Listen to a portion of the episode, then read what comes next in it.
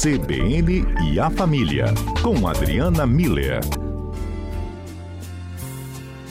Ela é a dona de tudo, ela é rainha do lar.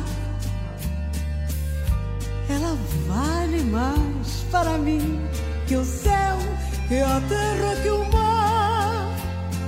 Ela é a palavra mais linda que um dia o poeta escreveu. Ela é o tesouro que o pobre das mãos do Senhor recebeu. Mamãe, mamãe, mamãe, tu és a razão dos meus Doutora Adriana, a senhora nos inspira aqui no CBN Cotidiano, hein? A senhora veio com essa história, lembrando que é o Dia das Mães domingo, e nós aproveitamos a sua dúvida e fizemos a sua pergunta, a pergunta do programa, qual é o conselho inesquecível e mais importante que já recebeu da sua mãe? Para participar, o ouvinte só precisa mandar mensagem para o nosso WhatsApp. 992994297. Por que, doutora Adriana, a senhora que é terapeuta familiar, pensou nesse questionamento para essa tarde? Boa tarde, hein?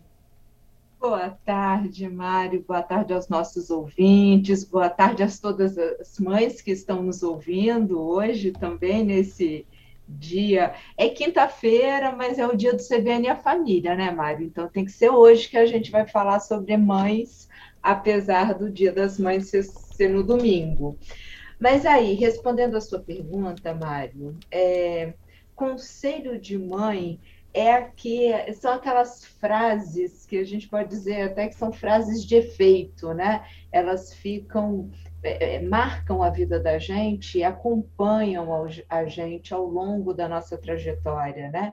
E, e aí eu fiquei pensando, né? Quais quais frases, quais é, é, uh, conselhos que as mães davam e que realmente serviram foram um marco na vida do, dos nossos ouvintes, né? Então, é, porque assim, do, se a gente pensa no, no, numa questão mais ampla, né? Quando a gente fala de mãe, a gente está falando desse processo de maternagem que a gente chama, né? Que é, tanto é aquela presença da mãe na rotina diária, constante e leva para a escola, e leva para médico, e leva para as atividades extras, e participa e checa é, as anotações na agenda, enfim, aquela, aquela rotina, né? E também aquelas atitudes, né? Os olhares que as mães dão para a gente, que a gente entende tudo que ele quis dizer, o cuidado, os castigos, os colos, o, os famosos beijos de mãe, né? Beijinho de mãe nos machucados, por algum motivo, sara tudo, né, Mário? E, yeah. e também os conselhos, né? Eu acho que todos nós temos essa experiência com as mães falando. É, é, dando alguma dica, dando algum conselho, dizendo alguma coisa porque a, as mães elas são essa ponte entre os filhos e a sociedade, né? Elas vão mostrando nessa presença diária, nessas atitudes, né, que, que vão é, é, acontecendo ao longo desse relacionamento, vão mostrando tudo aquilo que pode, que não pode, que é certo e que é errado, que elas admiram ou que elas criticam no, nas nossas atitudes, nos nossos comportamentos, nas nossas posturas na vida, né? E muitas das vezes a, a forma da mãe demonstrar é, que pode, que não pode, né? Fazer essa ponte é por meio dos conselhos. Então, as palavras que as mães emitem, né? É, tanto pela, é, é, pela frequência, mas também pela intensidade, pela emoção que está colocada ali, marca a vida da gente, né, Sem Mari? Dúvida. Então, é uma herança que fica, né? É, por isso que eu costumo dizer para as mães só para a gente terminar esse, essa introdução, né, que a gente precisa lembrar que exatamente porque a palavra de mãe fica marcada e, e é herança que a gente leva para a vida, é, elas devem ser bênçãos na vida dos filhos, para que quando elas sejam evocadas, lembradas, quando elas ecoem no, na mente, no coração da gente, elas tenham ainda o efeito positivo de nos orientar, de construir sentido para aquela situação, às vezes confusa, que a gente está vivendo, nos dar forças para seguir em frente, né? Então, assim, que, é, que tenha esse efeito de bênção na vida dos filhos. Perfeito.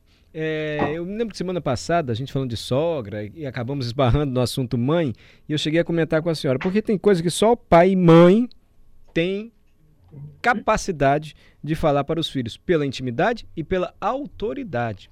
Então, mesmo depois o homem já criado, a mulher já adulta, só mãe consegue chegar e fazer um sincerão, sabe? Falar o que precisa ser dito assim. E muita gente se apega a isso para criticar aquelas pessoas que dizem o seguinte: ah, eu sou amiga da minha filha. Eu sou muito amiga, muito amiga, eu sou muito amiga do meu. Eu não sou mãe, eu sou o melhor amigo, a melhor amiga. E eu já ouvi tanta gente dizendo que isso está errado, e tem gente dizendo que está certo também. A senhora responde o que quando a senhora ouve isso, doutora Adriana? Então, Mário, é, tem uma, uma fase na vida em que as crianças e os adolescentes e os jovens, eles precisam de uma autoridade, alguém que seja referência para eles.